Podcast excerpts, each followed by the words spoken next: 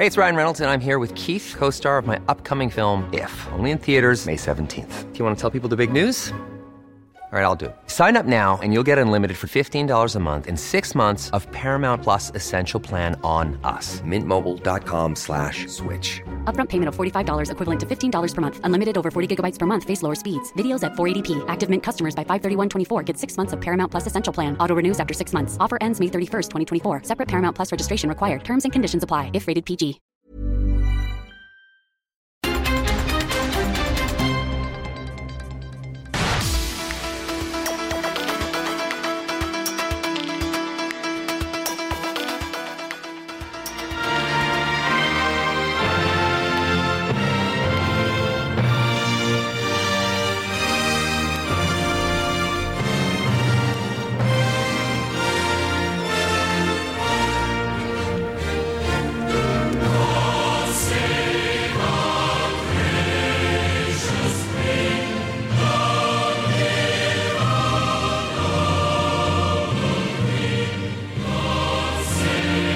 Carlos III ha sido coronado rey en una histórica ceremonia celebrada este sábado en la abadía de Westminster, allá en Londres, en el Reino Unido.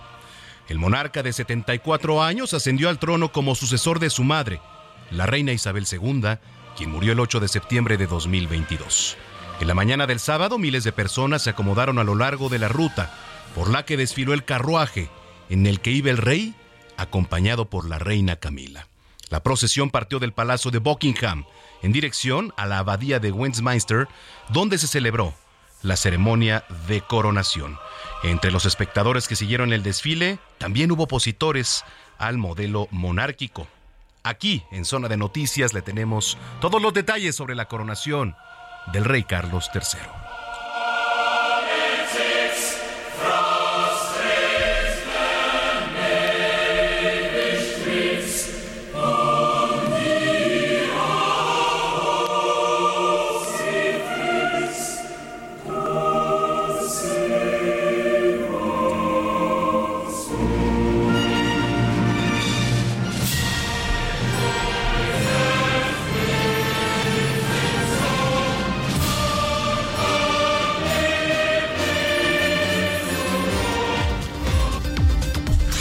Son las 2 de la tarde ya con dos minutos tiempo del centro de la República Mexicana. Señoras y señores, qué gusto que nos estén acompañando ya en esta tarde de sábado, hoy que es 6 de mayo del año 2023. Una fecha histórica sin duda a nivel mundial. Hoy que ha ocurrido lo que, pues bueno, para muchos también estuvo sobre señalamientos, que es la coronación del rey Carlos III. Aquí le tenemos, por supuesto, toda la información. De hecho, hace ratito hicimos, bueno, tratamos de hacer contacto con nuestro compañero Javier Alatorre, eh, titular también de lunes a viernes aquí en, Heraldo Radio, en las noticias, eh, pues porque él estuvo muy de cerca siguiendo todo este proceso sobre el tema de la coronación.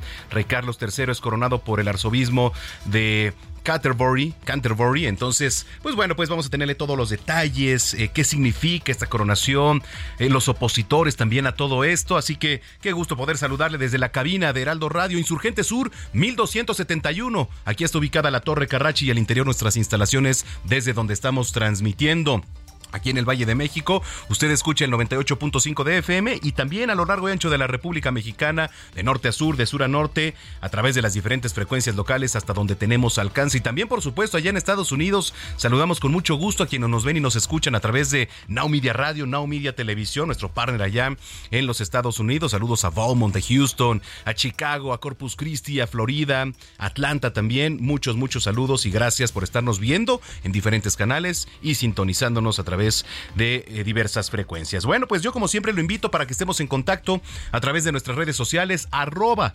Samacona al aire, le repito, arroba Samacona al aire. Y también tenemos un WhatsApp para que nos mande mensajes 55 80 69 79 42. Le repito, 55 80 69 79 42. mándenos mensajes, digo, mucho más allá de, la pregunta que le haga o, su opinión sobre la coronación del rey Carlos. ¿Qué opina? A ver, ¿qué opina? Porque leía yo muchos mensajes ahí en las redes sociales diciendo, bueno, no puede ser que en pleno siglo XXI estemos llegando a estas instancias de que coronen a un rey, etcétera. Bueno, habrá gente que no le guste, otra que sí nos guste. En fin, el chiste es respetar opiniones y compartir aquí los puntos de vista. Así que bueno, escríbenos, mándanos mensaje de voz también. Háganos llegar un mensaje de voz a través del número que le acabo de dar, 55 80 69 79 42. Y bueno, pues para estar en comunicación también ahí en arroba Samacona al aire. Y bueno, pues eh, sin más, tenemos bastante información. Qué gusto que nos estén acompañando. También vamos a estar haciendo enlaces hasta Jalisco con la previa de la pelea del Canelo Álvarez. Y va a venir un médico aquí a cabina para que nos platique del aumento de casos de intervenciones. Eh, con el tema del Botox. Y bueno, cuáles son los pros, los contras y todo esto. Así que bueno, pues bien, sea bienvenida, bienvenido aquí a la señal de Heraldo Radio. Le saluda Manuel Zamacona y vamos con lo más importante que se ha generado en las últimas horas.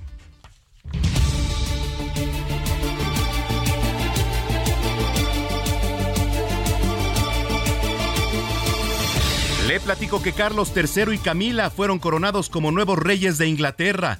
La ceremonia se llevó a cabo en la abadía de Westminster en Londres. El rey Carlos III juró mantener y preservar doctrina, culto y disciplina de la Iglesia de Inglaterra durante su reinado.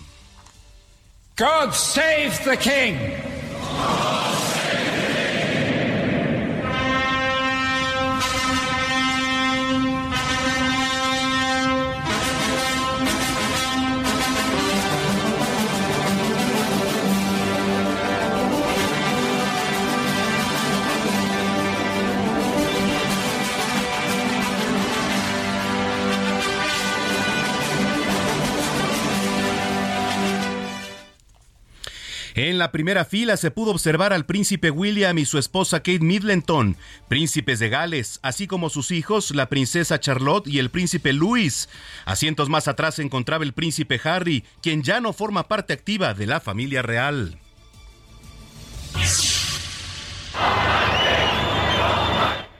Pese a la lluvia de cientos de ingleses permanecieron ahí en las inmediaciones del Palacio de Buckingham para ver el saludo del rey Carlos III, la reina Camila, los príncipes de Gales y sus tres hijos.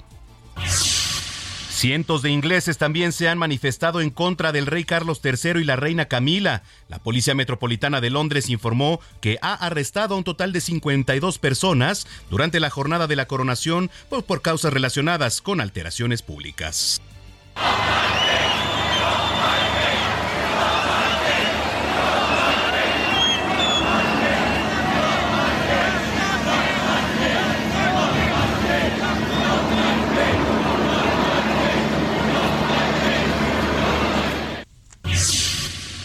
Bueno, ya entrando a temas locales, ayer en el marco de la conmemoración del 161 aniversario de la Batalla de Puebla, la jefa de gobierno de la Ciudad de México, Claudia Sheinbaum, así como los secretarios de Relaciones Exteriores, Marcelo Ebrard, y de Gobernación, Adán Augusto López, aspirantes a la presidencia de la República, acompañaron al presidente Andrés Manuel López Obrador.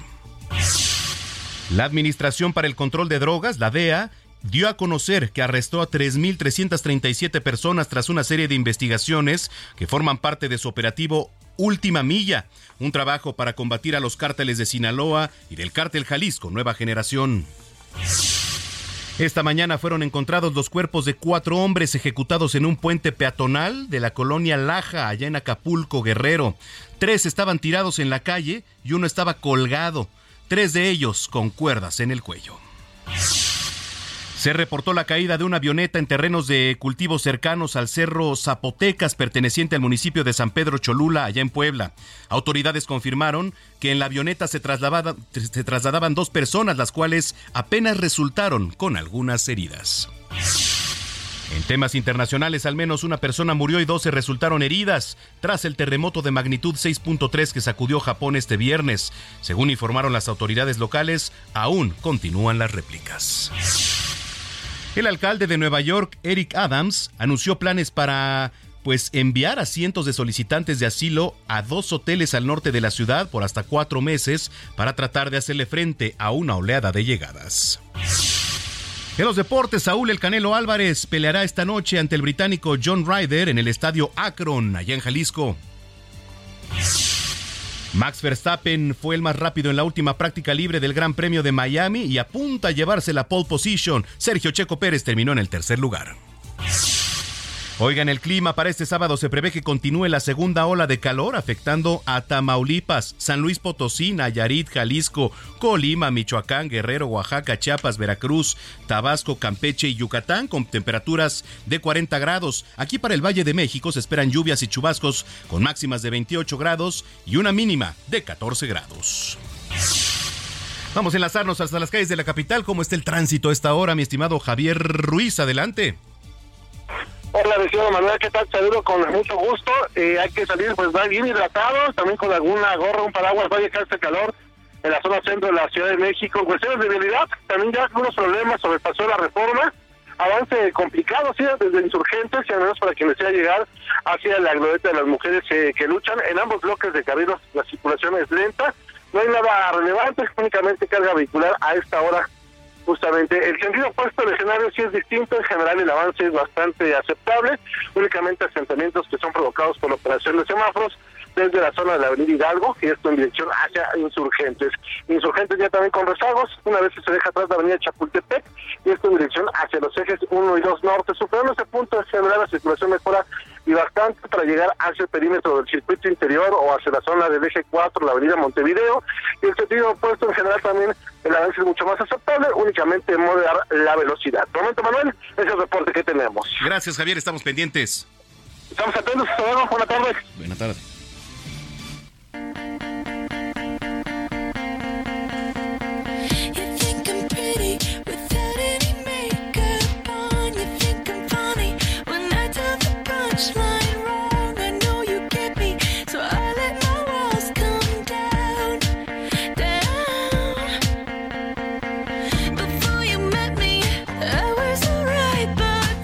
Bueno, pues la cantante Katy Perry pues se volvió viral otra vez ahí en las redes sociales luego de que circulara un video donde se aprecia al artista pues perdida ahí en la abadía, en la abadía de Westminster tratando de encontrar su asiento para la ceremonia de coronación del rey Carlos III.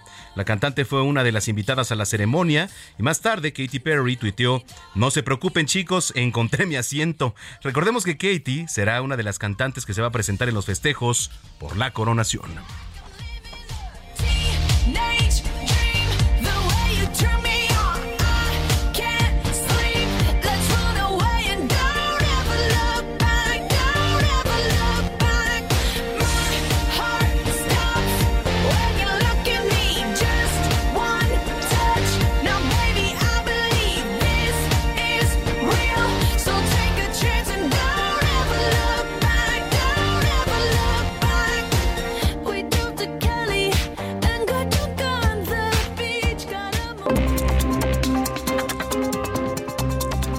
Manuel Zamacona en Twitter e Instagram, arroba Zamacona al aire.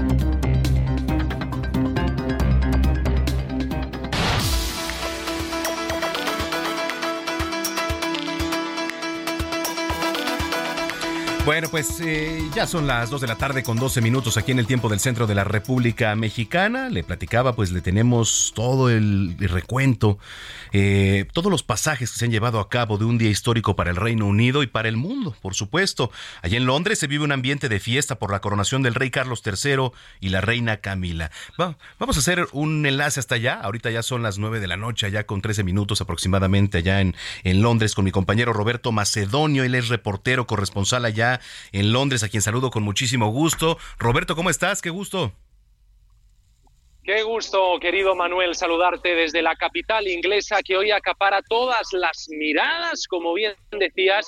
Estás siendo una noche de celebración, no sé si alcanzáis a escuchar. Sí, alcanzamos a escuchar. gente bailando, actuaciones. La verdad que, bueno, pues eh, ha sido un día muy largo, lluvioso, de mucho frío, pero eso no ha impedido que cientos de miles de británicos hayan salido a las calles para dar la bienvenida a su nuevo rey, a Carlos III. Más de 200.000 personas, Manuel, se han agolpado a las eh, puertas de Buckingham Palace para ver al rey saludar a la multitud. Ahora mismo me encuentro en Piccadilly Circus, muy cerca del palacio y aquí se vive un ambiente totalmente festivo para que eh, se hagan una idea. Las calles están engalanadas con las banderas del Reino Unido, con el escudo especial de la coronación y también con las banderas de los distintos países de la Commonwealth.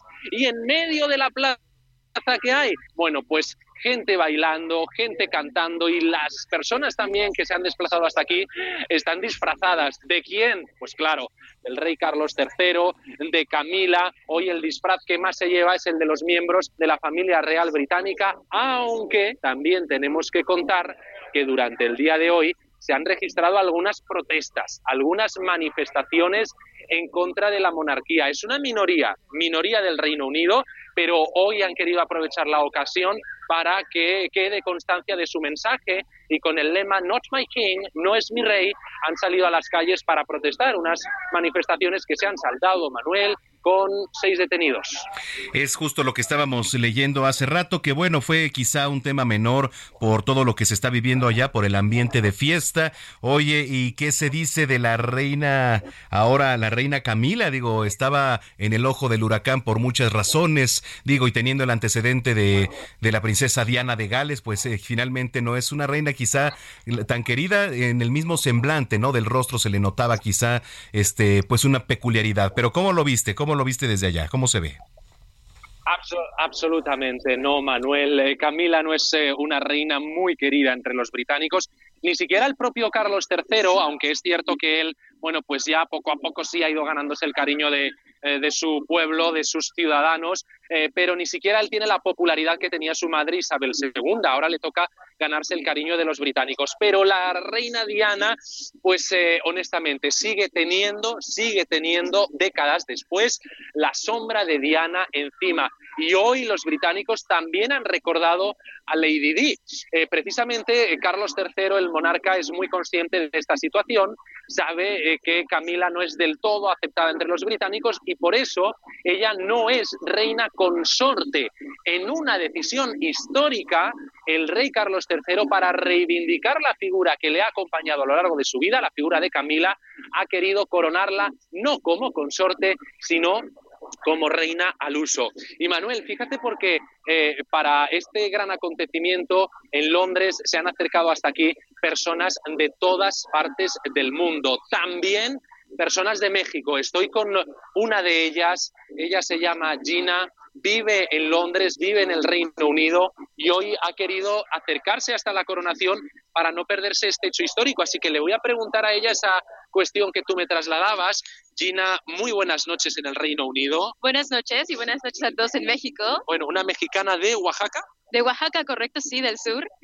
Llevas unos años viviendo aquí. Casi tres años desde que me mudé a la capital, a Londres. ¿Por qué no has querido perderte hoy la coronación? Bueno, es un evento histórico. Creo que parte de emigrar es tratar de a tomar parte en la cultura y este es un suceso histórico importante.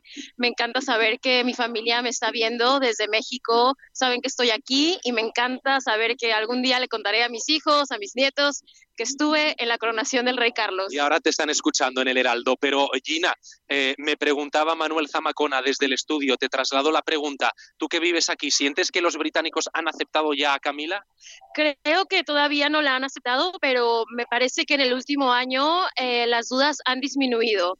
Si antes se sentía de verdad una apatía, eh, incluso un disgusto por, por Camila, creo que poco a poco la gente ha decidido darle una oportunidad. Me parece aplaudible. Gracias, Gina. Manuel, el testimonio en directo cuando son las 9 y 18 minutos de la noche aquí en Londres de Gina, esta mexicana que lleva varios años aquí y que hoy ha querido ser testigo de este acontecimiento histórico. Oye, Roberto, pues muy oportuna esta entrevista, muy oportuno todo lo que nos platicas, tú que estás viviendo ahí de cerca todo lo que es este festejo sobre la coronación de la reina Camila, del rey Carlos III, y ya nada más finalmente, ¿qué es lo que viene ahora en próximos minutos, en próximas horas allá en, en Londres? Pues el rey ha tenido un día muy largo, con lo cual ahora le toca descansar en esta noche, pero es cierto que inmediatamente ya recupera su agenda oficial como monarca ya coronado. ¿Esto qué significa? Pues que tendrá que eh, realizar un viaje por eh, el Reino Unido. Eso en cuanto al monarca Carlos III, pero ¿qué le espera a la ciudad de Londres, a los británicos?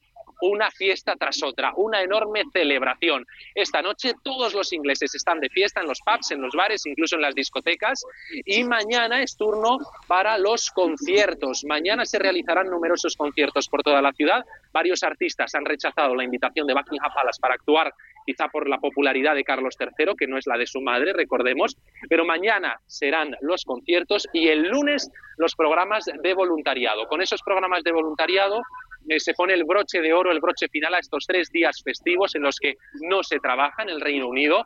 El martes se recupera la normalidad en la ciudad y Carlos III el martes ofrecerá un afternoon tea en el Palacio de Buckingham Palace para un círculo eh, más privado, más cerrado, con representantes de la sociedad política y civil del Reino Unido, para ahí sí ya poner el punto y final a esta jornada histórica de la coronación, Manuel. Oye, pues eh, muchísimas gracias, de verdad, Roberto, eh, por haber tenido el contacto, expresarnos un poco más de cerca de lo que se vive allá y platicarnos, ¿no? El ambiente, el panorama que tú tienes. Te mando un gran abrazo, saludos hasta, hasta Londres y si lo permites, pues estamos en contacto. Un fortísimo abrazo para la Ciudad de México, para ti en particular y todos tus oyentes. Gracias. Gracias, gracias de verdad. Es Roberto Macedonio, reportero corresponsal allá en Londres, que por cierto, pues con Roberto tuvimos la oportunidad. Él fue mi alumno allá en el centro de capacitación donde doy clase. Yo me da mucho gusto poder hacer contacto desde allá en, en Londres, ¿no? Ya este, pues de lleno. Qué padre, qué padre. Entonces, bueno, pues vamos a entrar a otros temas. Ya son las 2 de la tarde con 20 minutos en el tiempo del centro. Zona de noticias, el epicentro de la información. Bueno, el secretario de Gobernación, Adán Augusto, estuvo presente ya en el desfile de 5 de mayo en Puebla. Y en Puebla está mi compañero Jesús Lemus, que nos tiene más detalles. Adelante, Jesús, buena tarde. ¿Qué tal, Manuel? Muy buenas tardes. Buenas tardes a todo el auditorio. Comentarles que en el marco del desfile del 5 de mayo por la batalla de Puebla de 1862, prácticamente sirvió de promoción política para varios aspirantes a un cargo público rumbo al 2024 de manera local y también hay que decirlo de manera federal, situación que permitió, por ejemplo, a Dan Augusto López Hernández a través de su equipo de, de simpatizantes, pues entregar lo que son varios utilitarios durante el acto cívico-militar. Desde muy temprano, simpatizantes de una de las cocholatas para buscar la candidatura de Morena a la presidencia de México en 2024. Insisto, estuvieron entregando gorras guindas, además de paraguas a los poblanos. Con la leyenda Ahora es Adán Augusto, es como se lograba leer, por ejemplo, algunos paraguas y también gorras que sirvieron para los poblanos de, para cubrirse en el tema del sol a plomo que estuvo azotando durante el desfile por la batalla de Puebla de 5 de mayo de 1862. Cabe señalar que Adán Augusto López Hernández estuvo como invitado en el acto cívico-militar que inició en el Mausoleo General del Ignacio Zaragoza, donde el presidente de México, Andrés Manuel López Obrador, y el gobernador de Puebla, Sergio Salomón Céspedes Peregrina, dejaron una ofrenda floral. Después de este desfile hay que también destacarlo, el propio funcionario federal solo refirió que deben esperarse los tiempos, que por eso convocó a la paciencia y prudencia. También, finalmente, agregar que en este acto eh, cívico-militar aquí en el territorio poblano también estuvieron presentes lo que es la jefa de gobierno Claudia Sheinbaum Pardo y también el titular de la Secretaría de Relaciones Exteriores Marcelo Ebrat, ambos aspirantes a la candidatura de Morena a la presidencia de México. Sin embargo, en este desfile no existieron ningún tipo de utilitarios que promocionaran, eh, promocionaran su imagen rumbo al 2024. Bueno, pues esta es la información. Te agradezco mucho, Jesús. Gracias, buenas tardes. Muy buenas tardes. Dos con veintidós. Oiga, eh, hoy rendimos homenaje a aquellas personas que intervienen en la preparación de una bebida que ahora es milenaria eh, y tradicional, que es el Día Internacional del Cervecero Artesanal. Este día se celebra cada primer sábado del mes de mayo desde 1988 y fue proclamado por la Asociación Americana de Cerveceros Caseros. Esta idea surgió después de una convocatoria realizada por esta asociación para compartir en público, pues digamos, una cocción de cerveza artesanal eh, dando origen a los Big Brew.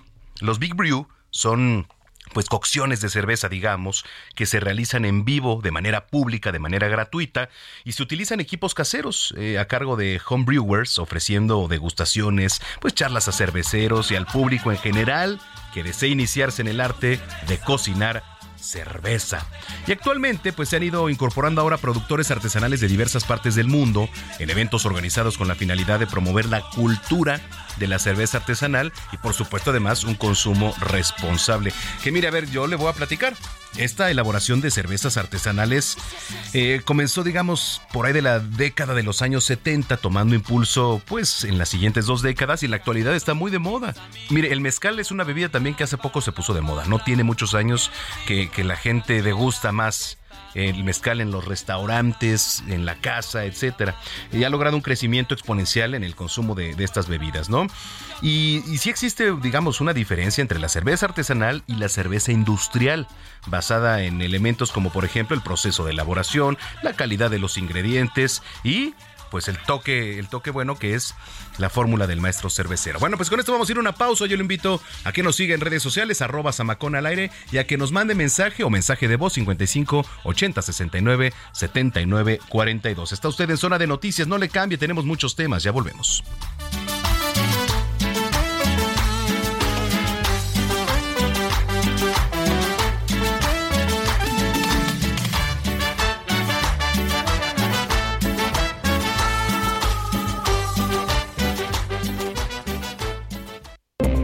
A una pausa y regresamos con Manuel Zamacona a Zona de Noticias.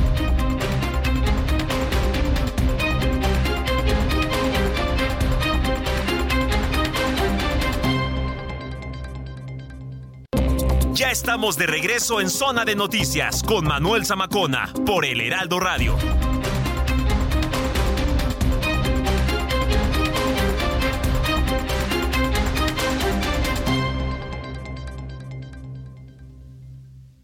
Y piensa en tu momento favorito. El nacimiento de tu primer hijo o su primer cumpleaños. Ahora piensa en las empresas y en los empleos que hay detrás. El de Ana que trabaja en la empresa donde hacen los biberones. El de Carlos que hace los pasteles. Empresarios y colaboradores trabajamos para que a todos nos vaya mejor. CIRT, Radio y Televisión Mexicanas. Voz de las empresas. Consejo de la Comunicación.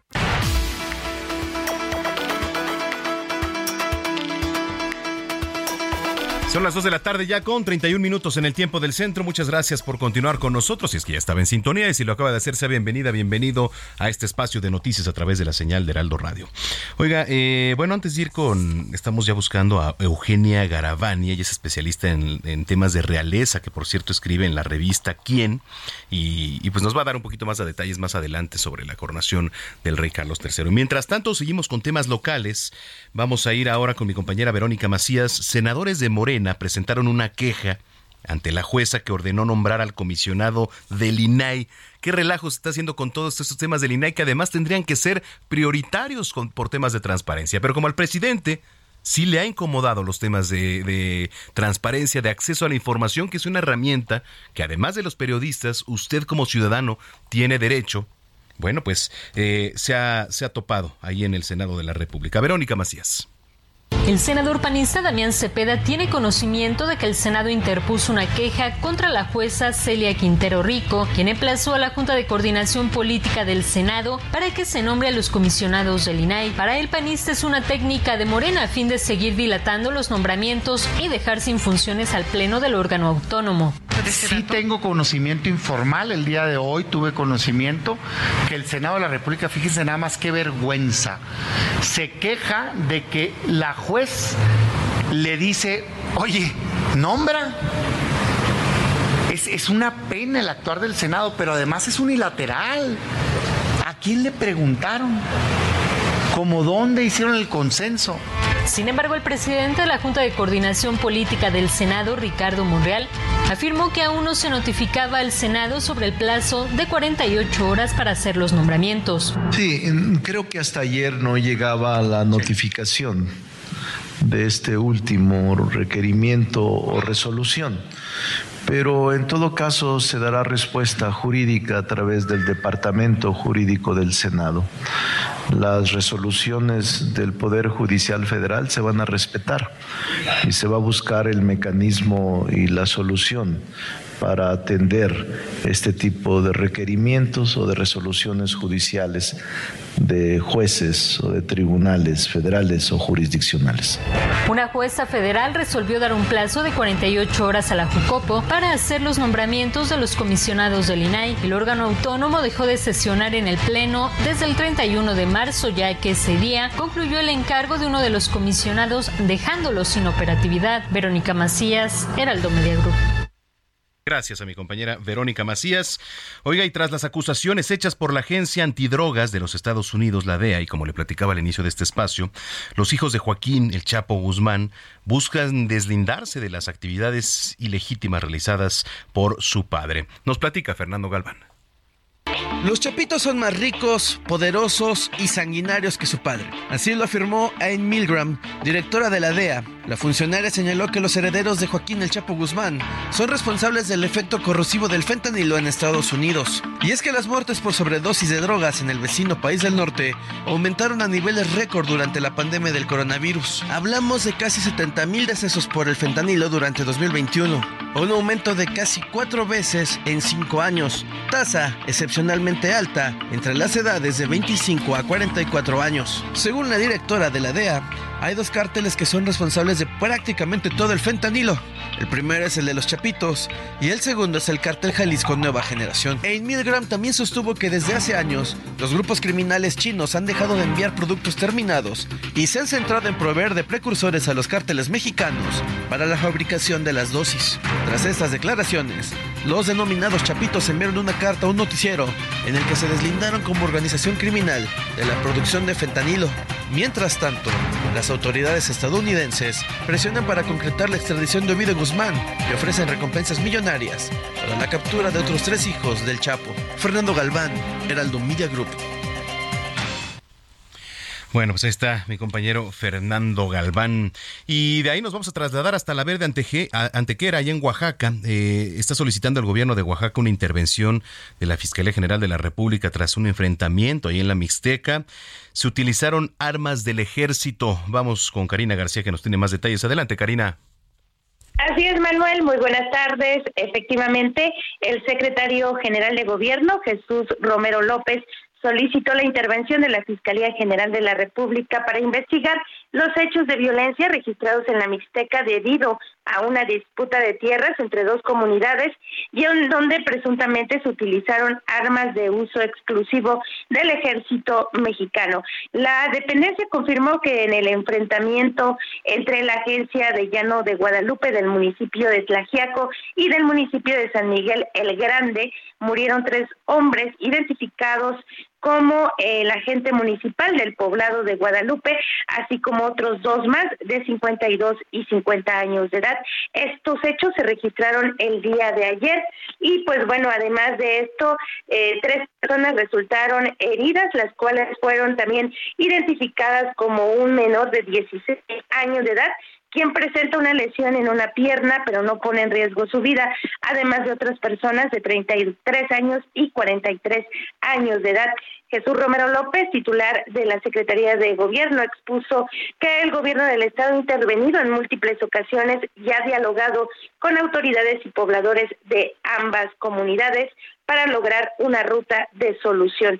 Y es que señaló y precisó en ese momento que se utilizaron pues armas de fuego en este enfrentamiento, armas que son exclusivos del ejército mexicano. Por eso la petición de la FGR para que investigue estos hechos y pues bueno, la situación se encuentra tensa en esta zona de eh, el estado de Oaxaca. Manuel es el reporte. Gracias, que por cierto, este se reportaban altas temperaturas allá en, Oaxaca. ¿Cómo está el clima? Así es, Manuel. Eh, hemos superado ya en la capital los 35 grados centígrados en estas, en estos últimos días. Incluso, eh, pues, se hablaba de la zona del valle que llegaba hasta 38 grados. Híjole, pues bastante fuerte. Bueno, pues Karina, muchísimas gracias. Estamos al pendiente. Muchas gracias, muy buenas tardes. Buenas tardes, son las 2 de la tarde ya con 38 minutos. Hablemos de tecnología con Juan Guevara.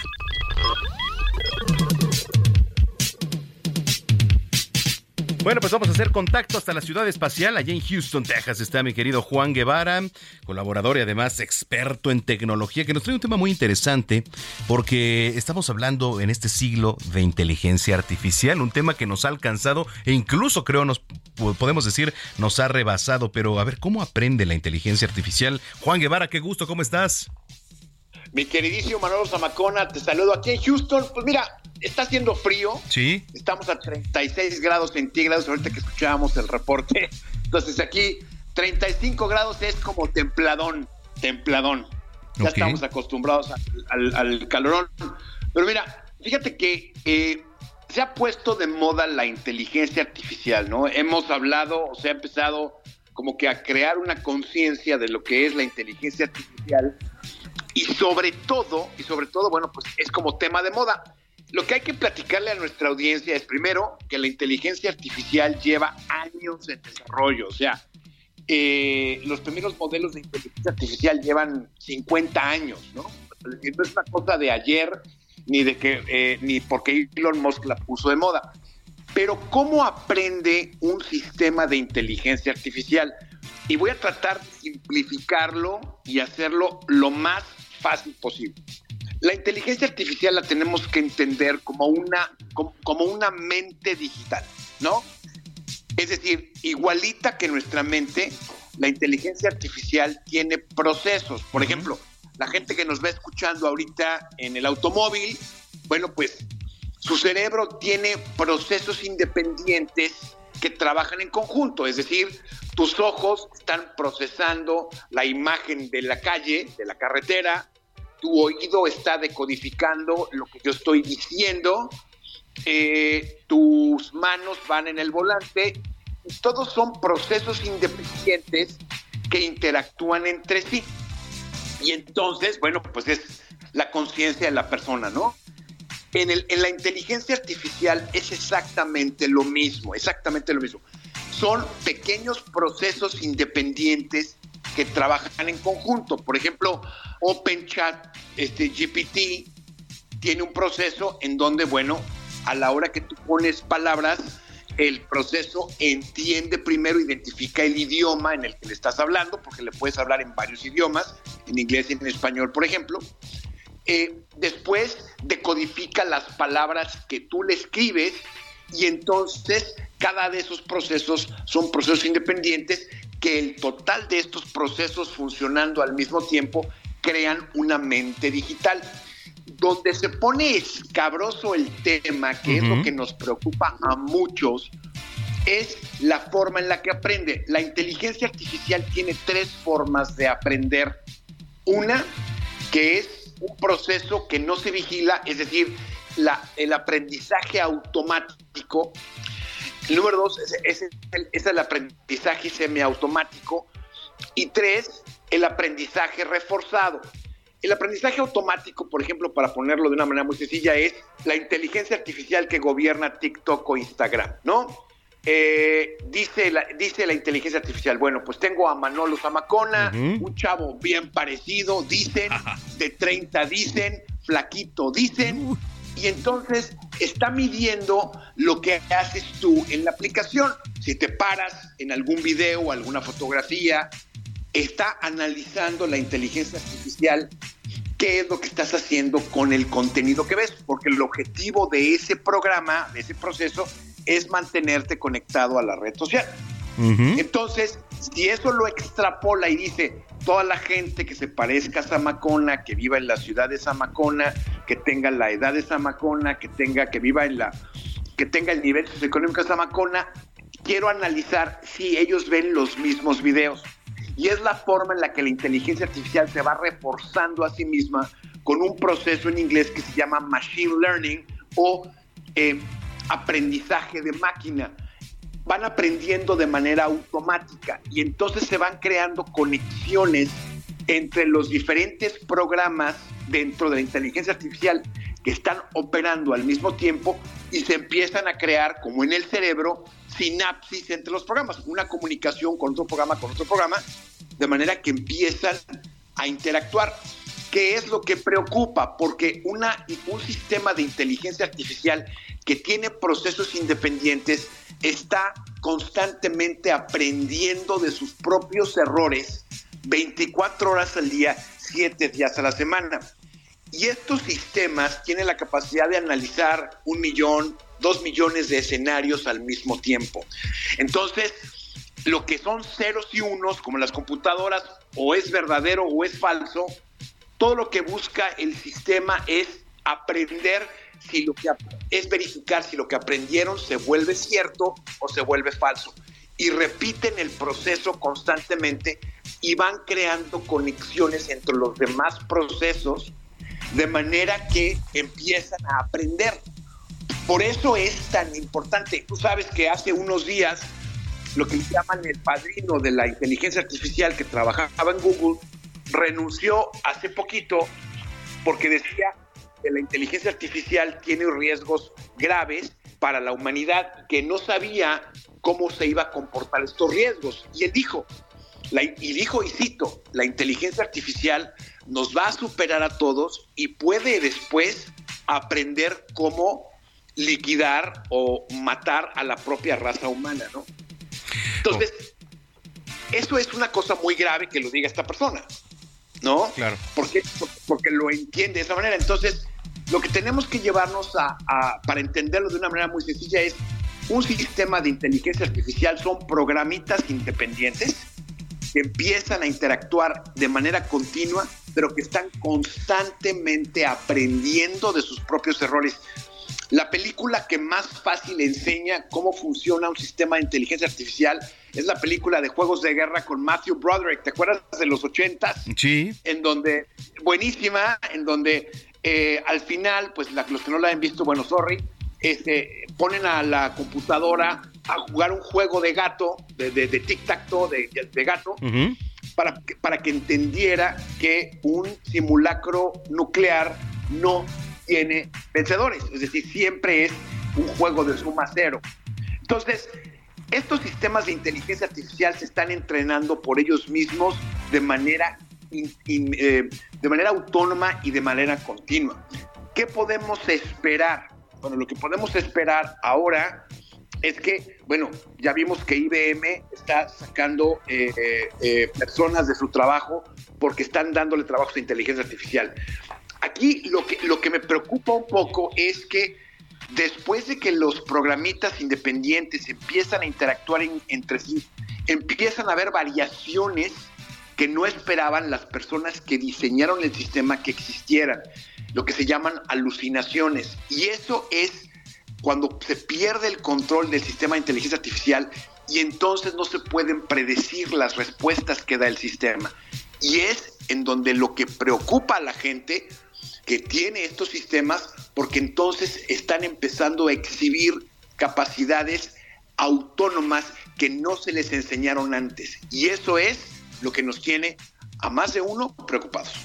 Oye, de hecho estaba viendo aquí eh, en lo que refiere a la inteligencia artificial, ahora que estamos con la cobertura de la coronación del rey Carlos III, cómo se vería Lady Di o, Lady Diana como reina. Entonces, em, pues digamos que es un fotógrafo o un cuate turco que hizo la recreación de es un fotógrafo turco, ¿no? Es una simulación de Lady D, eh, cómo aparentaría en estos días, ya este, pues de edad avanzada, y cómo se vería ya con, la corona, ¿no? Entonces está muy interesante lo que puede hacer la, inteligencia artificial. 61 años tendría. bueno, y la preocupación más grande que tenemos, mi querido Zamacona, es yo hace poquito tuve la oportunidad de tener una exclusiva eh, en, la, en, el, en el agente de inteligencia artificial de Google que se llama Barb.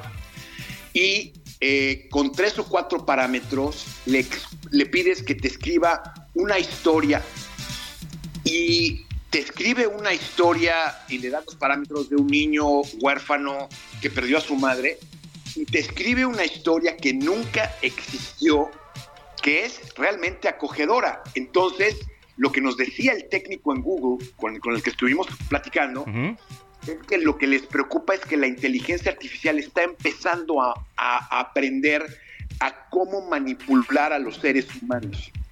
Y eso es un tema que preocupa a muchos. Lo que tú acabas de mencionar de Lady D, pues es una manipulación. Nosotros sabemos que Lady D no es, o sea, no existe, murió y que no es reina.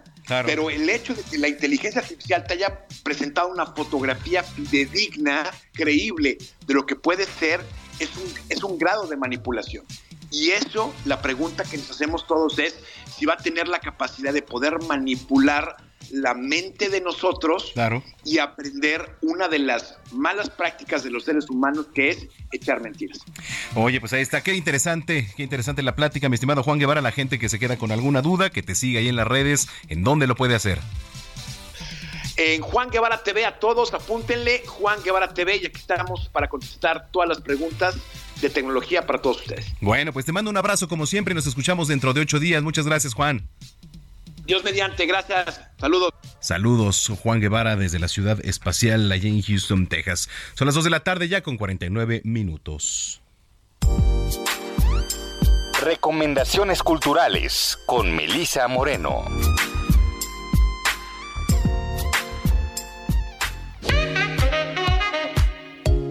Bienvenidos a la Agenda Cultural del Heraldo de México. Yo soy Melisa Moreno y esta es nuestra selección para Zona de Noticias. Giro Gráfico presenta acciones gráficas en el espacio público llevadas a cabo por activistas y artistas en el cruce arte-política en América Latina. La investigación de carácter colectivo señala cómo estas prácticas se vinculan con movimientos sociales más amplios a la vez que transforman su comprensión del hacer y su capacidad de establecer lazos para construir comunidades. Esta muestra no se limita a un espacio geográfico ni a una temporalidad. En cambio, revela un entramado de afinidades enmarcadas por las protestas sociales.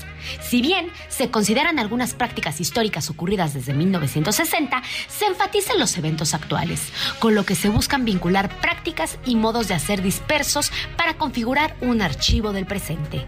La exposición reúne cerca de 400 obras que abarcan acciones, bordados, pinturas pancartas, proyecciones en edificios, señales ejercicios contracartográficos, camisetas y carteles. Girográfico se puede ver todo este mes en las salas 7 y 8 y en el vestíbulo Arqueya del MUAC. Así de simple es una comedia romántica conmovedora, actual, divertida y cautivadora, que nos permite vivenciar las infinitas emociones que experimentan a lo largo de las diferentes etapas de una relación. Nuestros protagonistas son Clara y Joaquín. Sin embargo, no están solos. Conviven con todas las voces que los habitan. Todas ellas participan en sus decisiones, marcando así el camino de estos dos personajes. Esta historia dispara la pregunta, ¿qué pasaría si todas nuestras voces internas hablaran igual de fuerte? Así de simple se presenta en el Teatro Centenario Coyoacán, Sala 2, todos los sábados a las 5 y a las 7 de la tarde de este mes. Entre todas las flores, Natalia Lafourcade comparte, como nunca antes, la intimidad más profunda de su universo creativo y muestra la historia detrás de la creación de su más reciente proyecto discográfico, el cual lleva el mismo nombre. Este libro es un diario musical y fotográfico, de ahí su formato de bolsillo, que lo define como algo cercano y atesorable. En él se reúnen textos inéditos, un cancionero e imágenes que acompañan el recorrido de todas las etapas del álbum, desde la composición de las canciones, la intimidad de los estudios de grabación, la relación con los músicos hasta el primer encuentro de la música en vivo con el público. De todas las flores de Natalia Lafourcade es editado por Cultura y Entretenimientos ML.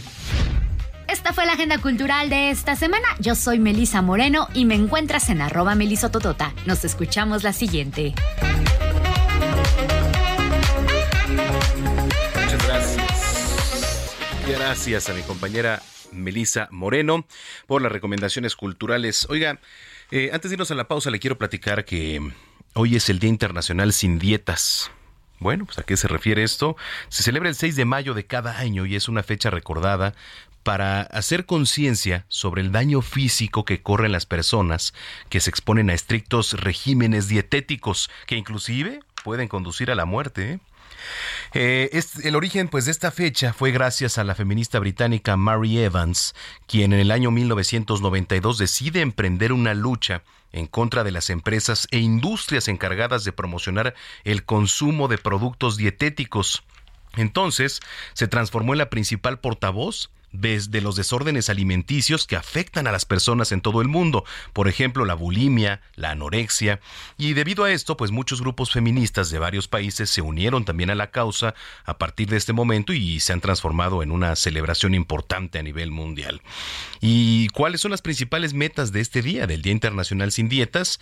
Bueno, a ver, el Día Internacional Sin Dietas busca romper, digamos, con estereotipos y entre sus metas están crear conciencia entre la población para eliminar la discriminación hacia las personas que presentan problemas de sobrepeso, erradicar también los cánones o estereotipos de belleza, recordar a todas las víctimas que ha sufrido de enfermedades relacionadas con los desórdenes alimenticios, recordar también a aquellas personas que eh, pues han quedado con secuelas o han incluso perdido la vida por llevar a cabo eh, cirugías para bajar de peso hacer conciencia de los peligros que representan el uso de productos que son usados para adelgazar sin la debida supervisión médica y bueno, pues por ahí también está el declarar una fecha libre de dietas y cualquier tipo de obsesión por el peso corporal. Bueno, señoras y señores, nos vamos a ir a la pausa y no le cambie porque regresando, nuestra querida chef Paulina Abascal nos va a platicar sobre el platillo de la coronación del rey Carlos III. Entonces, bueno, pues también más adelante va a venir un médico aquí a cabina a platicarnos sobre el aumento del tema de pues intervenciones sobre eh, quirúrgicas, digamos, con Botox. Entonces va a estar bastante interesante. Enlaces hasta Jalisco para la previa del Canelo Álvarez, la pelea del Canelo Álvarez. Vamos a comenzar con las efemérides musicales de hoy, con el cumpleaños número 52 del miembro de la banda de rock Foo Fighters. Y estamos hablando de Chris Shiflett. Por eso escuchamos The Best of You del álbum In Your Honor de 2005. Vamos a ir a la pausa. Está usted en el lugar correcto, que es zona de noticias. Soy Manuel Zamacona. Volvemos.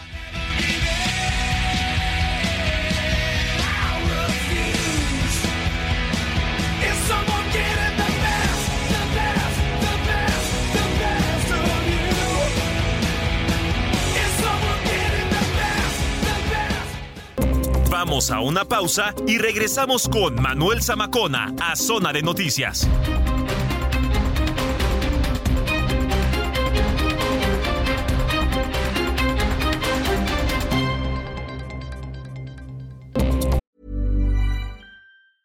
Hey, I'm Ryan Reynolds. Recently, I asked Mint Mobile's legal team if big wireless companies are allowed to raise prices due to inflation. They said yes. And then when I asked if raising prices technically violates those onerous two year contracts, they said, What the f are you talking about, you insane Hollywood ass? So to recap, we're cutting the price of Mint Unlimited from $30 a month to just $15 a month. Give it a try at mintmobile.com slash switch. $45 up front for three months plus taxes and fees. Promo for new customers for limited time. Unlimited more than 40 gigabytes per month. Slows. Full terms at mintmobile.com. Ya estamos de regreso en Zona de Noticias con Manuel Zamacona por El Heraldo Radio.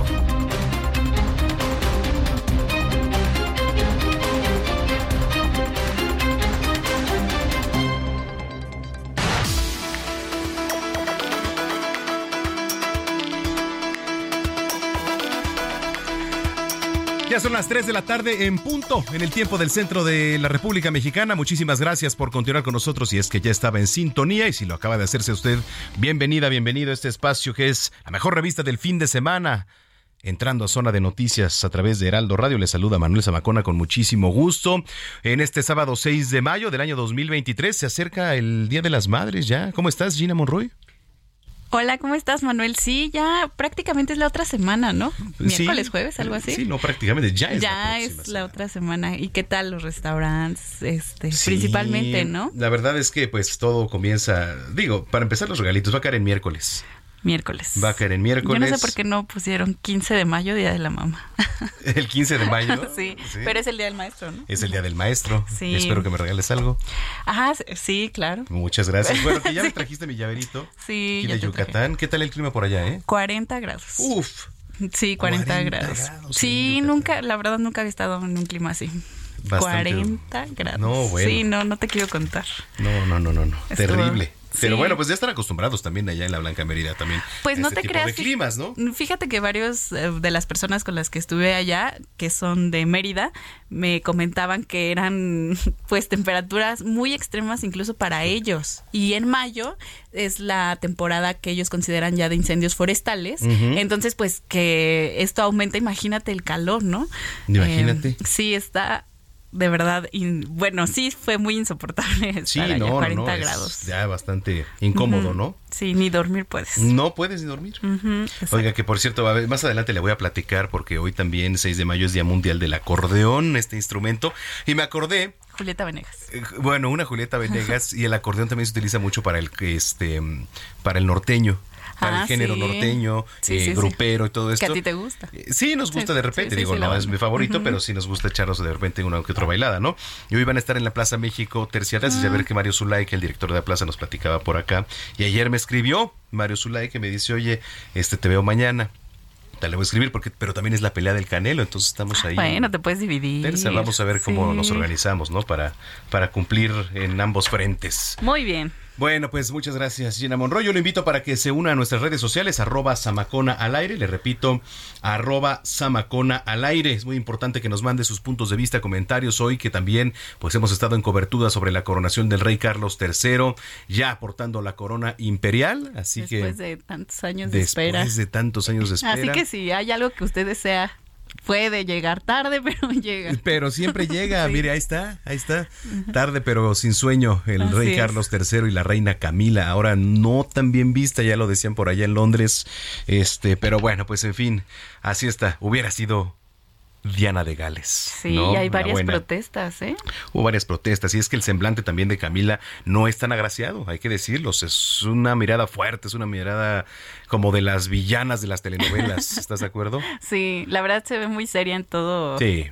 Todo, todo el evento estuvo muy seria. Sí, estuvo seria, digo, finalmente es una celebración, ahorita siguen los festejos, por ahí estaba cantando Katy Perry, entonces, pues bueno, vamos a tener también todos los detalles. Escríbanos 5580 69 79 42, 5580 69 79 42. Cuando son las 3 de la tarde, ya con 4 minutos, está aquí Gina Monroy para darnos el resumen de noticias de esta segunda hora.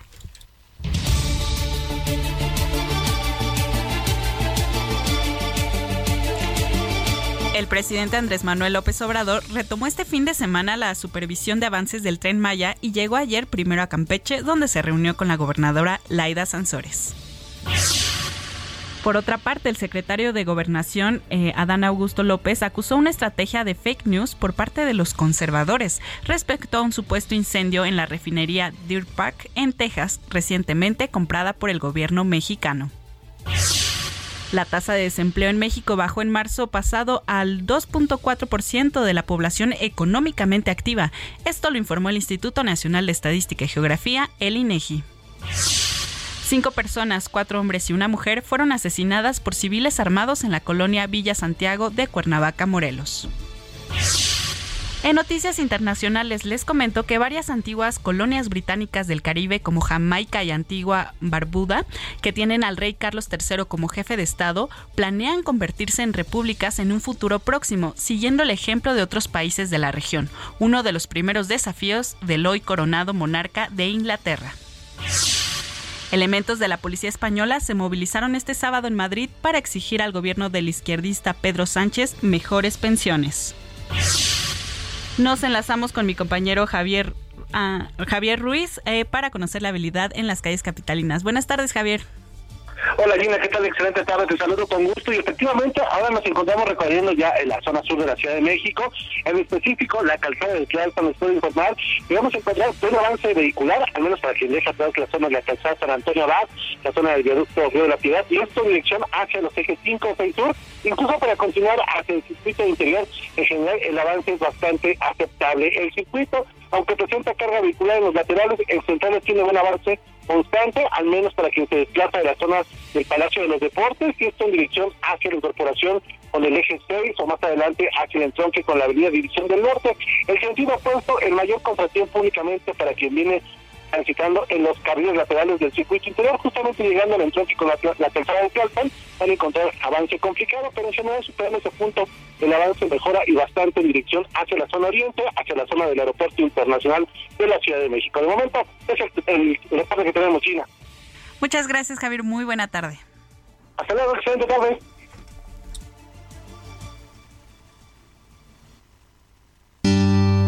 I am not the kind of girl who should be rudely barging in on a white veil occasion, but you are not the kind of boy who should be marrying the wrong girl.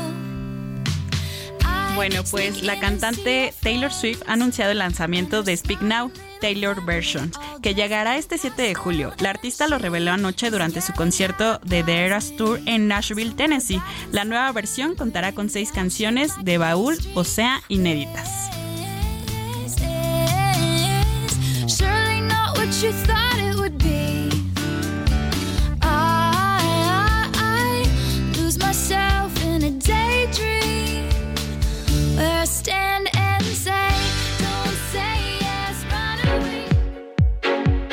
Gastrolab, pasión por la cocina, con Paulina Abascal.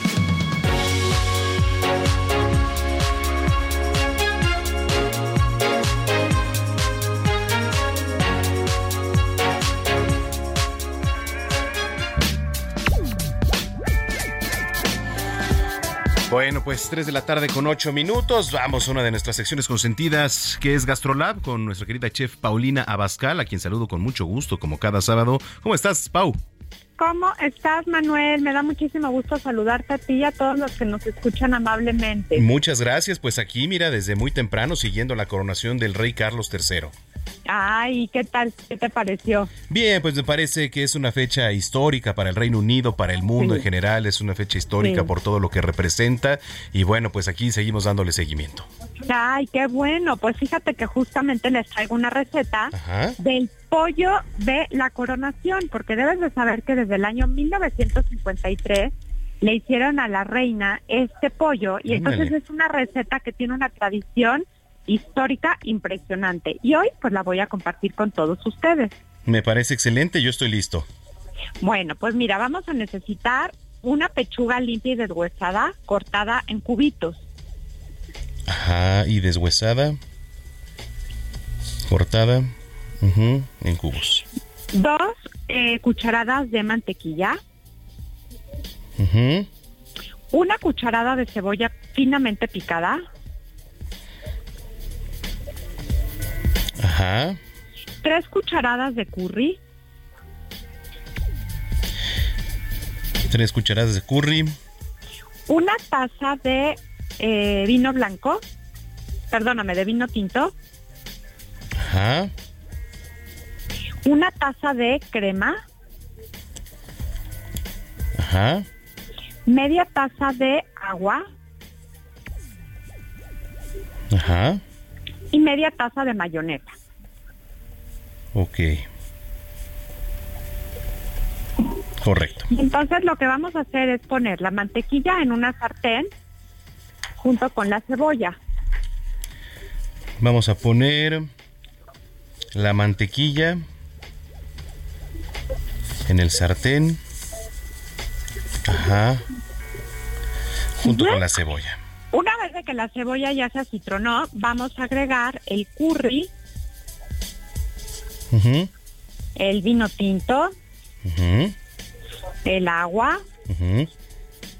Y se va a empezar ahí a reducir. Mientras que esto está pasando, en otra sartén el pollo lo vamos a freír.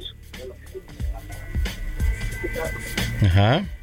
y una vez de que ya esté eh, bien doradito, se va a sumergir en la salsa que tenemos en la otra sartén. Ajá. sazonamos con sal y pimienta. Y una vez que ya está todo junto, nada más se le agrega la mayonesa y se revuelve muy bien.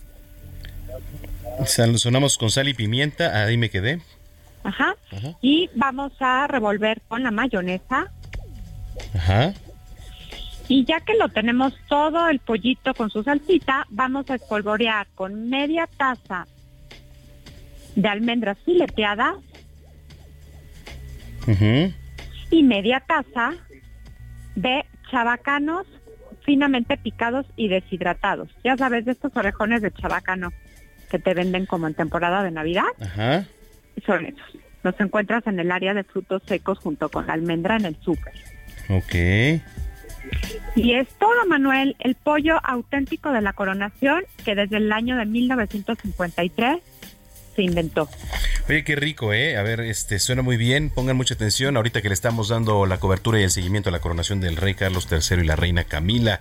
Esto que es la receta del pollo de la coronación. ¿Qué se necesita? Bueno, pues una pechuga limpia y deshuesada cortada en cubos. Se necesita también dos cucharadas de mantequilla, una cucharada de cebolla finamente picada, tres cucharadas de curry, una taza de vino tinto, una taza de crema, media taza de agua y media taza de mayonesa. ¿Qué vamos a hacer con estos ingredientes? Bueno, pues eh, vamos a poner la mantequilla en la sartén junto con la cebolla. Después vamos a agregar el curry, el vino tinto, el agua y todo esto se va a reducir. En otro escenario, en un sartén, eh, vamos a freír el pollo y una vez que ya esté doradito, vamos a sumergirlo en la salsa del otro sartén, en donde tiene todo lo anterior que le había platicado. Vamos a sazonar con sal y pimienta, lo vamos a revolver con la mayonesa y ya que tenemos todo, vamos finalmente a espolvorear con media taza de almendras fileteadas, ¿así se llama? Eh, fileteadas y con eh, estos famosos orejones de chabacano que usted encuentra en el súper, querida Pau. Así es, está perfecto, Manuel. Pues Listo. Ya te va a quedar tus recetas del pollo de la coronación. Vamos. Perfecto, como, como un gran chef. Hoy o mañana vamos a preparar este pollo de la coronación, ¿te parece bien? Me parece perfecto, Manuel. Y espero que todos también, los que nos están escuchando, lo preparen y nos manden todas sus fotos y comentarios a través de las redes sociales de Gastrolab Claro. para que también nosotros nos inspiremos y que nos digan qué otras recetas quieren escuchar los sábados en tu programa. Me parece excelente, eso me parece muy bien. Y la gente que te viene escuchando, ¿dónde pueden encontrar esta y más recetas? Bueno, ya saben que estamos lunes, miércoles y viernes en al estilo de Paulina Bascal por el Heraldo Televisión. Igualmente martes y jueves en Gastrolab, igualmente por el Heraldo Televisión. Y bueno, pues si me quieren seguir a mí también, estoy como Paulina Bascal, el de la palomita azul, que no acepten imitaciones. Claro que sí. Oye, pues como siempre te mando un gran abrazo, buen fin de semana y estamos en contacto, Pau. Igualmente, Manuel, muchísimas gracias por todo. Gracias, Paulina Bascal, aquí en Zona de Noticias, 3 de la tarde ya con 14 minutos.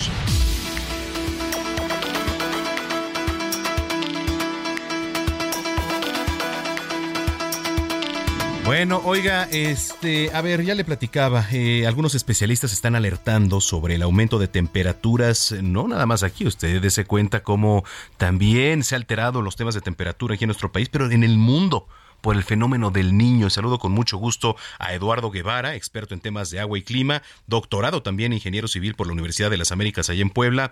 Eh, Eduardo, bienvenido, ¿cómo estás? Buena tarde. Buenas tardes, Manuel. Muchas gracias por el espacio y un saludo al auditorio. Gracias por tomar la comunicación. Oye, a ver, eh, para poner en contexto un poquito al público, primero que nada, ¿qué es el fenómeno del niño? Al contrario, con mucho gusto. El fenómeno del niño es un sistema oceánico atmosférico que se presenta en el Océano Pacífico. La historia es breve. Resulta que unos pescadores peruanos que estaban en la costa de este país detectaron que había ciertos años en que la temperatura del océano era más cálida de lo normal. Y este hallazgo lo hicieron a finales del siglo XIX y lo hicieron también cerca de la fecha de Navidad. Entonces lo bautizaron con el nombre de El Niño. Entonces, esencialmente lo que sucede es que tenemos unos vientos en la atmósfera que son el, el resultado de diferencias de presión entre la isla de Pascua, donde encontramos estas este, estos monumentos con caras humanas gigantes y la costa de Australia. Entonces, cuando este, estas diferencias de presiones disminuyen y las presiones se igualan, estos vientos que circulan de América del Sur a Australia por el Océano Pacífico se debilitan, permitiendo que el agua caliente que estaba en la costa este de Australia se transporte a la costa de América del Sur, causando este incremento en la temperatura del océano. Ujú. Oye, a ver, y también, a ver, está el fenómeno del niño, pero también está el fenómeno de la niña, ¿no? Efectivamente. Cuando sucede lo contrario, es decir, cuando la temperatura es más fría de lo normal, lo nombraron con lo opuesto al niño, que es la niña. Entonces, aquí es el, el fenómeno opuesto. Y esta fase del, del, del fenómeno es, eh, se fortalecen estos vientos que circulan de América del Sur a Australia, y entonces el agua caliente que estaba en la costa este de Australia se mantiene allí, mientras que en la costa del Pacífico la temperatura disminuye. Correcto, eso es interesante saber diferenciar del niño y de la niña. ¿Cómo afecta todo esto, eh, este Eduardo, a, a nuestro país aquí? nos afecta, nos afecta de manera muy importante, sobre todo en la precipitación. Eh, cuando tenemos el fenómeno del niño, se producen condiciones húmedas durante todo el año en la región norte del país, mientras que se producen condiciones secas en el centro y sur del país durante el verano. En cuanto a las temperaturas, se ha documentado que el niño produce eh, temperaturas menores durante el invierno en prácticamente todo el territorio mexicano. Ok, ok, esto es, es, importante saberlo. A ver, eh, digo, sin duda está afectando. ¿Qué podemos hacer, eh, Eduardo, para mitigar todos estos efectos, digamos, del, del fenómeno? Bueno, durante los últimos tres años, eh, la condición que habíamos tenido de este sistema océano-atmósfera había sido la niña. Entonces, esto explica parcialmente que hayamos tenido sequías durante estos últimos tres años, desde 2020. Eh, y bueno, fue muy evidente con la, con la emergencia en Monterrey. Pero ahora lo que tenemos es que hacia lo que resta del año, las probabilidades son superiores de que cambiemos de fase, es decir, que pasemos de la niña a el niño. Entonces, podemos esperar condiciones húmedas en el norte del país, eso son buenas noticias, pero podemos esperar condiciones secas en el centro y sur del país. Entonces, obviamente el hecho de que llueva más o menos tiene importantes implicaciones para la administración del agua porque pues al haber más o menos precipitación, más o menos lluvia, tenemos más o menos disponibilidad de agua y esto pues impacta la operación de las presas y también puede incrementar o disminuir la explotación de agua subterránea en ciudades eh, en donde así se hace, ¿cierto? Entonces, pues todos los actores, agricultores, organismos operadores de agua potable y desde luego la Comisión Nacional del Agua, pues tendrán que actuar al respecto. Correcto. Siempre es interesante poder este saber de esto, cómo nos afecta, ¿no? Y este, yo te agradezco mucho, Eduardo, que pues nos hayas puesto en, contexto sobre el fenómeno del niño, también de la niña, para hacer diferencia. Y si lo permites, pues estar en comunicación. Por supuesto, con mucho gusto. Estoy a sus órdenes. Eh, también en Twitter me pueden seguir como arroba guion bajo eguevara. Arroba guion bajo eguevara. Ahí te seguimos entonces en, en tu cuenta en Twitter. Muchas gracias, Eduardo, y saludos. Con mucho gusto. Muchas gracias a ti y a tu auditorio. Gracias, gracias Eduardo Guevara. Él es experto en temas de agua y clima, con doctorado, ingeniero civil por la Universidad de las Américas eh, Puebla. Son las 3 de la tarde ya con 20 minutos. Teatro y más con Berch Skerli.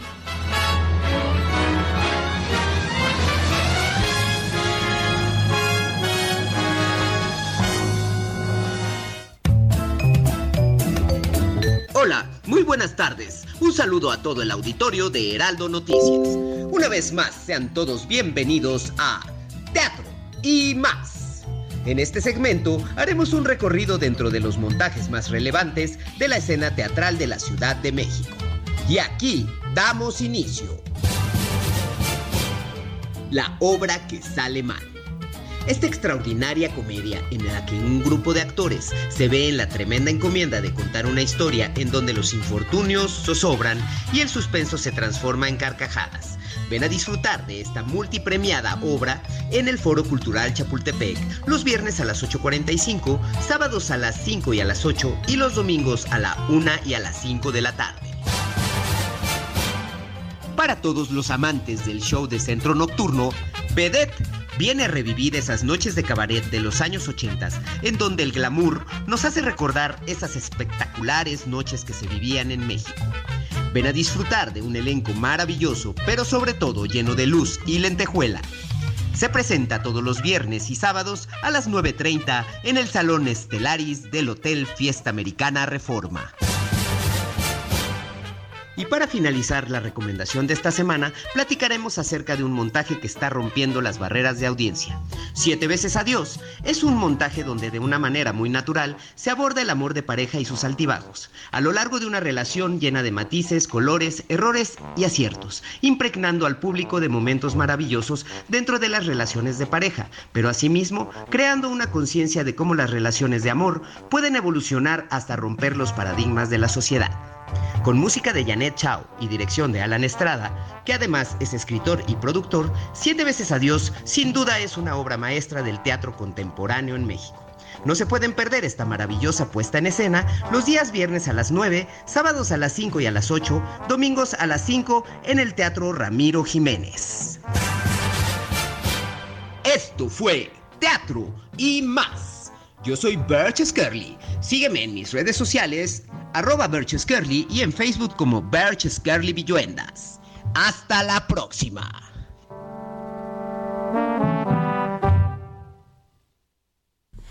Bueno, pues muchas gracias. A ver, a ver, trépale, papá, ahí al acordeón del maestro Celso Piña y les voy a platicar por qué. A ver, Cumbia sobre el río. A ver.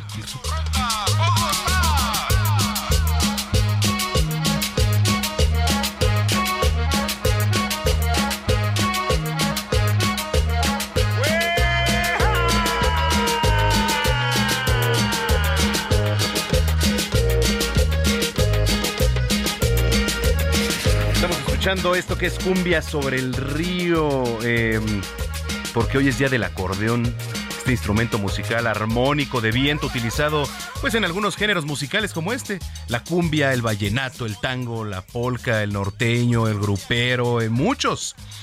Este día se creó en el año 2009 en Glasgow, en, Gas- en Glasgow, perdóneme, en Glasgow, allá en Escocia, durante la 120 Asamblea General de los Delegados de la Confederación Internacional de Acordeonistas, contando con la aprobación de representantes de unas 30 naciones. ¿eh? La selección de esta fecha se realizó con motivo del día que se presentó la patente del primer acordeón en el año 1829. Fue inventado en Viena por Cyril Demian, un fabricante armenio de órganos y pianos. Pues sí, este peculiar instrumento está conformado por un fuelle, una un diapasón que contiene botones, teclas, dos cajas armónicas de, de madera. Las notas musicales pues son emitidas al abrir o cerrar el acordeón mientras se presiona una o varias teclas. No es sencillo, ¿eh? Déjeme decirle que no es nada sencillo aprender a tocar el acordeón, aunque bueno, pues no es una tarea tampoco imposible. Bueno, pues ahí está, estamos escuchando. Con esto nos vamos a la pausa. No le cambie porque ya está aquí eh, un doctor que nos va a hablar acerca del Botox. A ver, ¿qué tiene que ver? ¿Us- ¿A usted le interesaría hacerse una intervención con Botox? ¿Qué riesgos se presentan? Bueno, pues Rafael Buendía nos va a platicar. No le cambie, esto es Cumbia sobre el Río. Yo soy Manuel Zamacón, está usted en Zona de Noticias. Ya volvemos.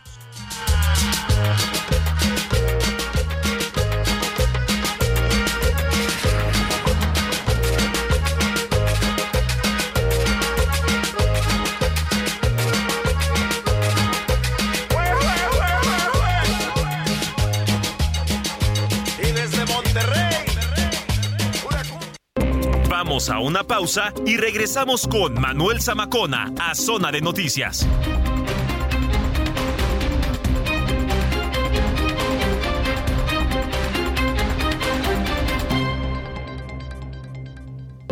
Ya estamos de regreso en Zona de Noticias con Manuel Zamacona por El Heraldo Radio.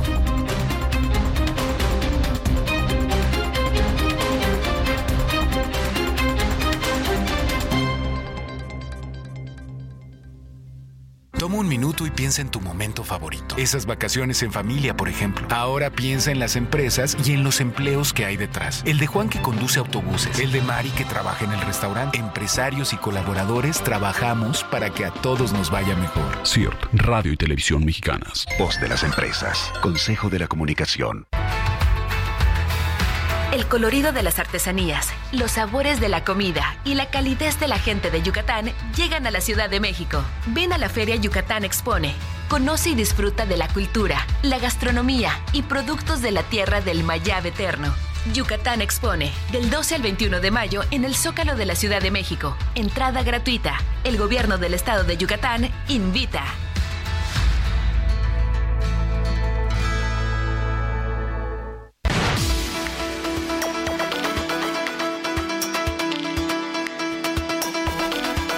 Bueno, pues ya son las 3 de la tarde con 31 minutos en el tiempo del centro del país. Muchísimas gracias. Entramos de lleno ya a esta última media hora de información aquí a través de la señal de Heraldo Radio. Usted sintoniza Zona de Noticias.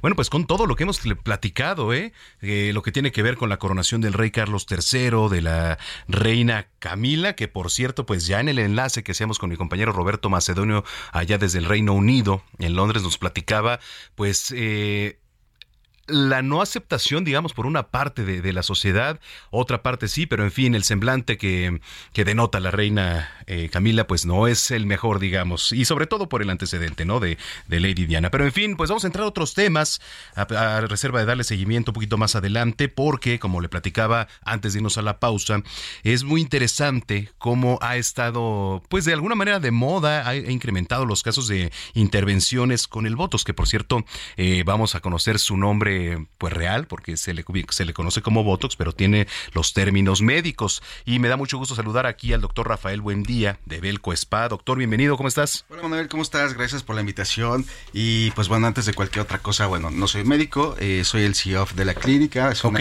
clínica de belleza estética combinada con spa, en la cual pues bueno, eh, agradezco sobre todo el, tema que vamos a abordar el día de hoy, que es algo muy amplio, sobre todo hoy en día que la gente piensa que te pueden dejar mal, que te puede puedes haber algún tipo de complicación en tu rostro, por ejemplo, eh, que sí lo puede haber. Me gustaría que pudiéramos ver pros y contras, sobre todo de la toxina botulínica, que también se le conoce como Botox. ¿no? ¿Toxina qué? Botulínica. Botulínica. Así es, de ahí sale el nombre de Botox, veo de botulínica y tox de toxina. Ok, ¿qué es la toxina botulínica? La toxina botulínica de alguna manera es un eh, aditamento que te va a ayudar muchísimo a relajar lo que es la, eh, las, los surcos que puedes tener en la frente, eh, entre cejo y contorno de ojos. Normalmente se le conoce como la zona de antifaz, que son esas tres zonas que te acabo de comentar. Hay veces que también en la parte superior de tu nariz se genera cierto tipo de surco que ayudamos a relajar toda esa zona para que de alguna manera tu rostro se vea mucho más fresco, más sutil, más relajado y sobre todo que pues puedas rejuvenecer un poquito más, ¿no? Que hoy en día yo creo que lo que todo el mundo busca es prevenir el envejecimiento, ¿no? Oye, a ver, eh, por ejemplo, he escuchado del Botox aquí en la parte de... de ¿cómo, se le llama esta el parte? Entrecejo. El entrecejo, ¿no? Aquí también en las patas de gallo, en las famosas que se les conoce, en la nariz, Así es. ¿no? Todo esto hay intervenciones con, con esto. ¿Qué tan riesgoso puede llegar a ser, Rafa? Pues mira, yo creo que si lo haces con un buen especialista no debe de haber ningún tipo de riesgo. La aplicación de la toxina botulínica es un tratamiento o un procedimiento 100% seguro, siempre y cuando lo lleves con un médico especializado. Eh, algún tipo de efecto secundario o riesgo que pudieras tener en la aplicación de la toxina botulínica es una pequeña asimetría en tu rostro, la cual hay dos formas de poderlo combatir. Uno, eh, directamente con una aparatología, directamente en la zona a tratar. Y la segunda, que bueno, con el paso del tiempo vas a poder eh, regenerar nuevamente lo que es el músculo. Ok, a ver. eh, ¿Hay hombres o mujeres? ¿Quién, se, ¿Quién utiliza más este tipo de procedimientos? ¿Qué crees? Que eso es súper curioso porque anteriormente eh, las mujeres ocupaban la mayor parte del porcentaje del mercado. Hoy en día eh, te puedo asegurar que un 80-90% de los hombres se cuidan mucho más que las mujeres, ¿no?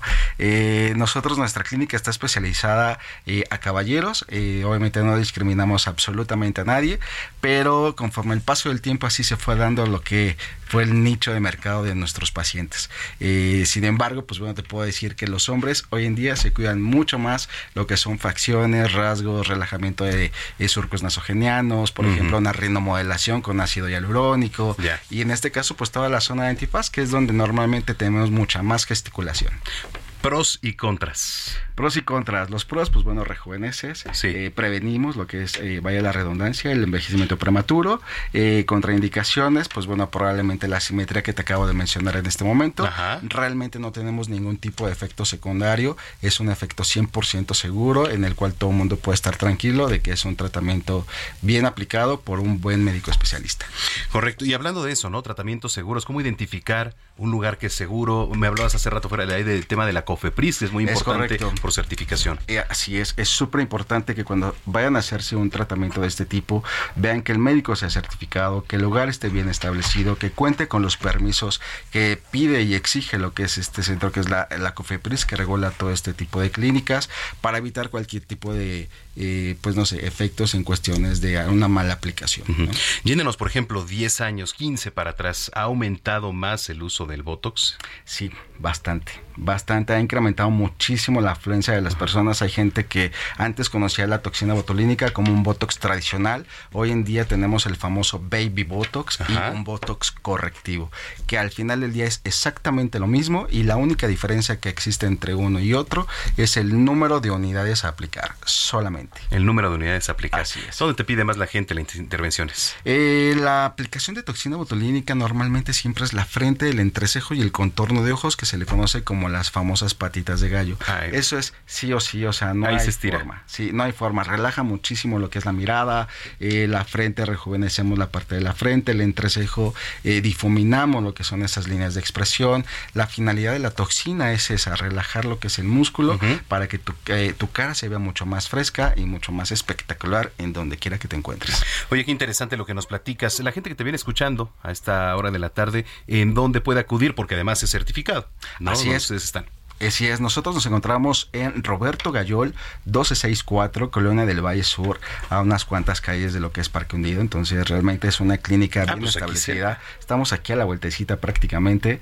Eh, pueden visitarnos, ven nuestras redes sociales, por ejemplo, Instagram, Belco Spa MX. Pueden ver todos los trabajos que realizamos ahí, aparte de lo que es la toxina, infinidad de tratamientos tanto de aparatología como estéticos. Oye, pues, eh, ¿otra vez algún número, redes sociales otra vez? Redes sociales, Belco Spa MX, que es normalmente donde eh, ven todos los trabajos que hacemos en Instagram. Y teléfono de la clínica 55 76 77 52 61. Oye, pues eh, muchas gracias y siempre es importante acudir eh, con tratamientos seguros como los de ustedes. Es correcto, súper importante sobre todo esa parte que mencionas, para que vayan a un buen lugar, un buen establecido, sobre todo, repito, siempre busquen un médico específico en cuestión de una especialidad médica para que estén seguros de que el tratamiento, el tratamiento que se va a llevar a cabo es de fiar. Muchas gracias por estar aquí con nosotros, Rafael. Al contrario, gracias a ti y estoy ahí al pendiente. Muchas gracias, es Rafael Buendía de Belco Spa. Ya- Ya son las 3 de la tarde con 38 minutos en el tiempo del centro. Oiga, rapidísimo le platico, mi compañera Atenea Sánchez nos hizo un trabajo sobre Arcadas, que es el cachorro donado por Turquía como un acto solidario luego del fallecimiento de Proteo, este famoso can. Ha llegado aquí a nuestro país. Atenea Sánchez. Ya tiene nombre, es Arkadash.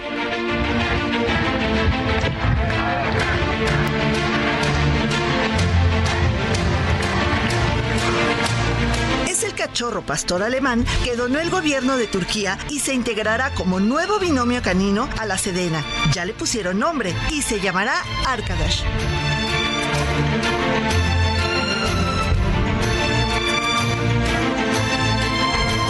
Significa amigo y justo entra en lugar de un gran amigo y héroe en las tareas de rescate, que fue su predecesor Proteo.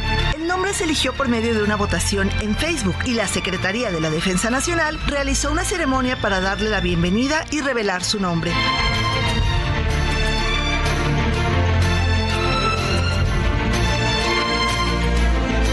Bienvenido a México, nuevo amigo Arkadash. Atenea Sánchez, Heraldo Media Group.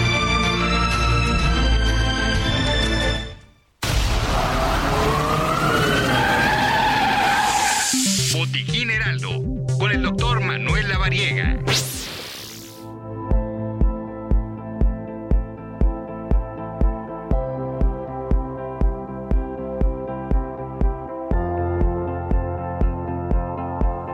Bueno, pues como cada fin de semana ya está en la línea telefónica el doctor Manuel Lavariega, que además hoy nos trae un tema por demás interesante. Ya se ha anunciado hace días el fin de la pandemia por COVID-19. ¿Qué significa esto? Tocayo, qué gusto saludarte, ¿cómo estás? Querido Tocayo, el gusto es mío, de verdad, estar aquí con todo el auditorio es un honor. Entonces, estamos listos para platicar este tema tan interesante. Oye, pues cómo empezar a abordarlo después de que, eh, pues hace poco, eh, porque digo, realmente hablar de la pandemia 2019 eh, fue un tema que nos cambió a todos, ¿no? Y ahora el anunciar el fin de esta pandemia, de este periodo histórico, sin duda alguna, pues también es algo de- a destacar. Pues todo esto que se veía tan lejano y que prácticamente nos llevó tres años, poco más, poco menos, pues finalmente la Organización Mundial de la Salud decidió eh, proclamar, anunciar y confirmar el fin de la pandemia por COVID-19. Prácticamente pues esto lo que lleva como consecuencia es que el COVID pase a ser parte de todas las enfermedades infectocontagiosas que tenemos eh, de manera común y pues se tendrá que dar un tratamiento ya específico en cada país para poder controlar los casos, las posibilidades de brotes que surjan, como aquí en nuestro país que de repente escuchamos que suben los casos, que disminuyen, pero pues básicamente ya no es una pandemia, sino ya se transforma en una enfermedad infecciosa común y corriente en todos los países. Yo recuerdo también la influenza H1N1 que decíamos en su momento, pues eh, tantos estragos causó, pero al final pues nos quedamos con ella, aprender a vivir con esta enfermedad y aprender también a tener la cultura de, las, de la vacunación.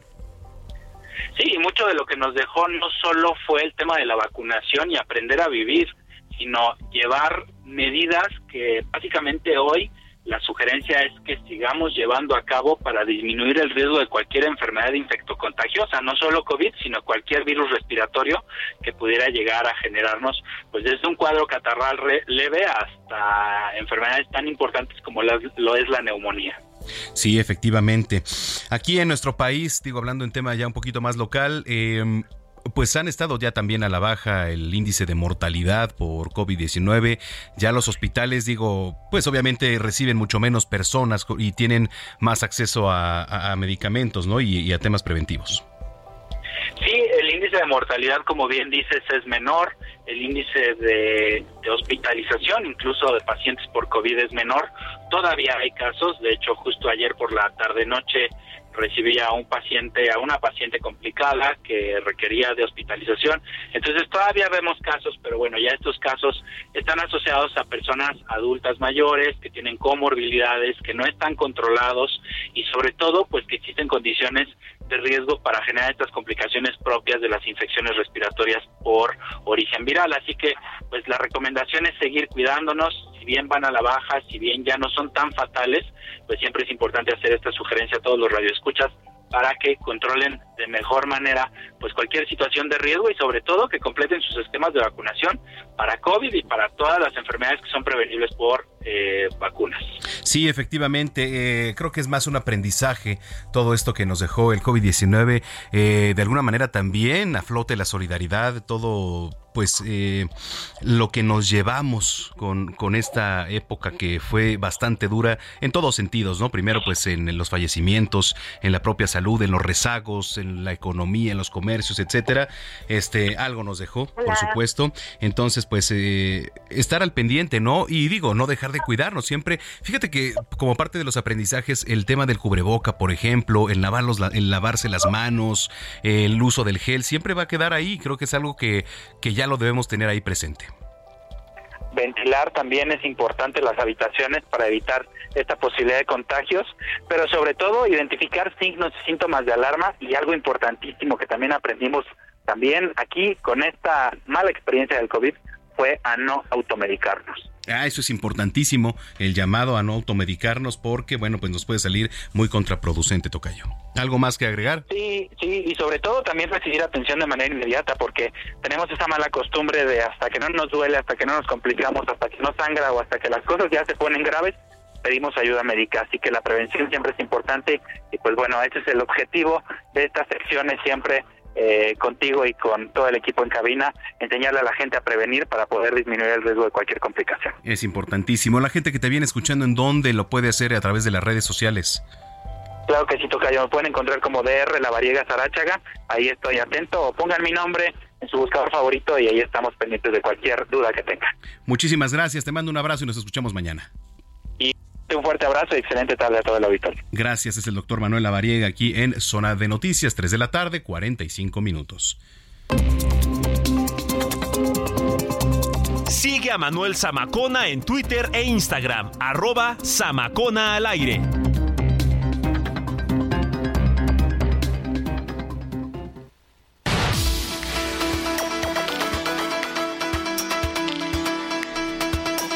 Bueno, pues eh, ya les platicaba, hoy se lleva a cabo la pelea del Canelo Álvarez allá en su tierra, en Guadalajara, en el estadio Akron. Este, pues cómo está el ambiente, cómo está el panorama previo a esta pelea. Vamos a hacer un enlace con mi compañera Erika Montoya de la sección de Meta aquí del Heraldo de México, a quien saludo con mucho gusto. ¿Cómo estás, Erika? Saludos Manuel, muy buenas tardes, estar contigo, con tu auditorio, contarles un poquito de lo que está pasando aquí en la Casa de las Chivas, el Akron, en donde regresa Saúl, el Canelo Álvarez. Justamente hace unos 15 minutos acaban de abrir las puertas de este estadio que espera al menos 50 mil fanáticos para el regreso de Canelo Álvarez para poner en juego el título de campeón indiscutido de peso supermedio. La verdad es de que el calor está muy fuerte, 37 grados aún así. Los fanáticos han llegado poco a poco para poder ir accesando a este inmueble. Canelo Álvarez se tiene contemplado que suba alrededor de las 9 de la noche. Entonces, como pueden ver, todavía falta mucho para desarrollarse sobre la cartelera. Alrededor de las 4 de la tarde arranca la primera pelea de 11. Dentro de la cartelera están contempladas la defensa del título Mosca del Consejo Mundial de Boxeo por parte del campeón tepiteño Julio César Rey Martínez. En esta ocasión es la quinta exposición de su título y bueno, va ante un panameño que viene a romper esa racha que tiene Rey Martínez mientras que también dentro de la cartelera está contemplado Alexander Bosvik, el ex campeón ucraniano que hace algunos años tuvo un accidente de ring regresa ahora motivado por Canelo, pues lo ayudó a entrenar y ahí fue donde se perdió otra vez la chispita para poder regresar al ring. Y bueno, Canelo Álvarez que enfrenta a John Ryder esta pelea en donde Canelo busca sumar al octavo inglés dentro de su cuenta, ya ha enfrentado a otros siete, pero fallaron a la hora de intentar doblegar al campeón mexicano y bueno, ahora es el turno de John Ryder que llega como campeón e intermedio de la, de la Organización Mundial de Boxeo, él ahora tiene la oportunidad de enfrentar a Canelo como retador Oye, pues este vamos a estar dando el seguimiento. El Canelo Álvarez enfrente a John Ryder. Este, digo, pues vamos a ver qué tal están las apuestas. Están un poco más cargadas al lado del Canelo Álvarez. El ambiente, ¿cómo está por allá, eh? Ahorita el calor la gente todavía va con muchísima calma. Yo creo que en cuanto baje de, de los 35 grados que se sienten ahorita, ya va a empezar a subir un poco el ambiente, pero lo que puedo ver ahorita son muchos niños, muchos niños emocionados por tener la posibilidad de, de, ver al Canelo Álvarez en vivo. Y hablando de las apuestas que preguntabas, 18 a 1 en favor del peleador mexicano. Órale, oye, ¿y el clima cómo está por allá en Tierras Tapatías? No, está impresionantemente caliente, 35 grados. ¿35? Sí, no, no tienes idea de, o sea, nosotros llevamos aquí desde la una de la tarde. Todavía a las tres eh, tuvimos unos cuantos inconvenientes, todavía no nos dejan entrar al frío, pero la verdad es de que el calor se siente impresionante. Los fanáticos aún así vienen portando banderas con sus niños, eh, pero no hay nada que una cerveza bien fría ah, un no quite, exactamente. No, eso sí no, eso sí no lo puedes perdonar, ¿eh? Por allá ya estando ahí, porque pues es, es lo que puede amortiguar esas temperaturas. Es lo único que te puede animar en estos momentos. Es correcto, muy bien. Bueno, pues eh, muchísimas gracias, Erika. ¿Estás ahí, eh, estamos ahí al pendiente en alguna red social donde te pueda seguir? Exacto, me pueden seguir en Twitter, estoy como arroba la Erika Montoya. Y bueno, fue un placer estar contigo, Manuel. Cualquier cosa, aquí estamos al pendiente por algún otro reporte. Muy bien, bueno, pues ya estaremos en contacto contigo. Gracias, Erika, saludos. Vale, buenas tardes. Buenas tardes, Erika Montoya, de la sección de Meta aquí del Heraldo de México. Oiga, quiero platicarle, estamos muy contentos porque Sergio Checo Pérez, el mexicano piloto de Red Bull, logró una pole position más hoy durante la temporada 2023 de la Fórmula 1, esta vez en el Gran Premio de Miami, donde saldrá primero mañana en la carrera, mañana carrera dominguera, por encima de Fernando Alonso, de Carlos Sainz, quienes van a conformar la primera línea, que por cierto su compañero de escudería Max Verstappen no logró consolidar su paso, quedó en noveno lugar, ahí en la tercera línea de salida, seguramente irá remontando ya el día de mañana, donde compartirá con Charles Leclerc de Ferrari y Esteban Ocon de Alpine. La segunda línea está conformada por Kevin Magnussen de Haas, Pierre Gasly de Alpine y George Russell de Mercedes. Así, así van a salir el día de mañana en el Gran Premio de Miami. Sorprende ver a Valtieri Bottas hasta el décimo lugar con Alfa Romeo, Alexander Albon en el 11 con Williams, Nico Hulkenberg de Haas también en el lugar número 12 y finalmente Luis Hamilton en el número 13 con Mercedes también.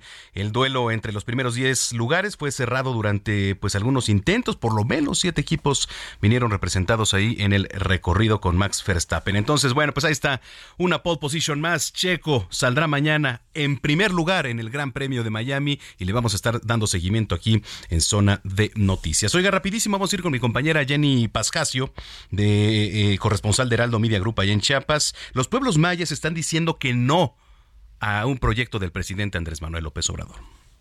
Buenas tardes Manuel, te saludo con mucho gusto para informarte que la caravana El Sur Resiste 2023 regresó a Chiapas para concluir sus actividades en el Caracol Jacinto Canec de San Cristóbal de las Casas, donde celebrarán el encuentro internacional este sábado y domingo.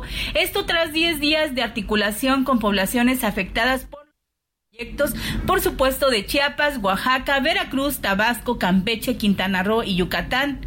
Con la consigna El tren no es maya, el tren es militar, iniciaron una marcha por las calles de Palenque como la penúltima parada de la caravana que culminó con un mitin y la salida rumbo a San Cristóbal de las Casas.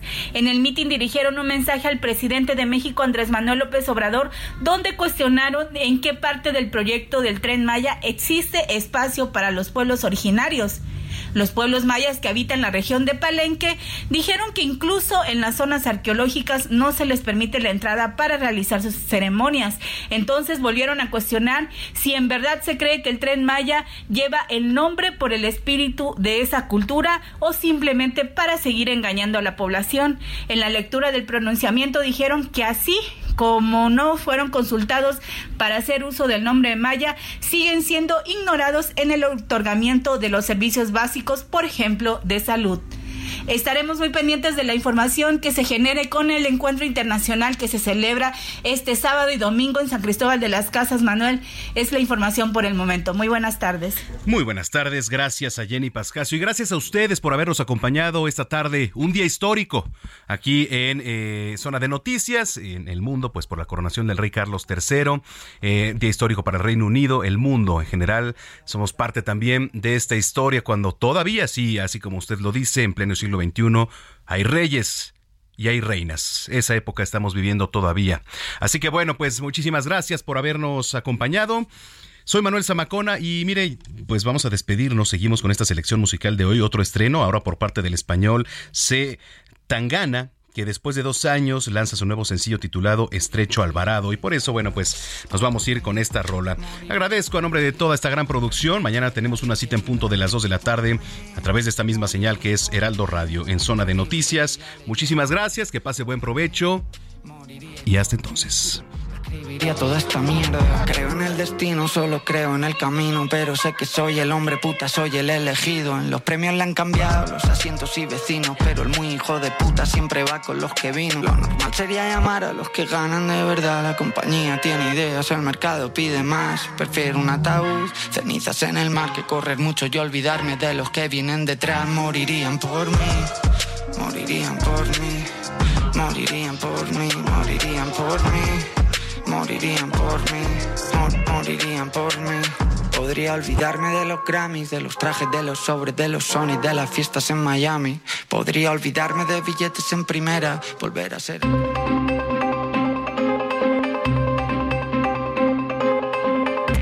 El Heraldo Radio presentó Zona de Noticias con Manuel Zamacona. Los esperamos la próxima semana desde el epicentro de la información.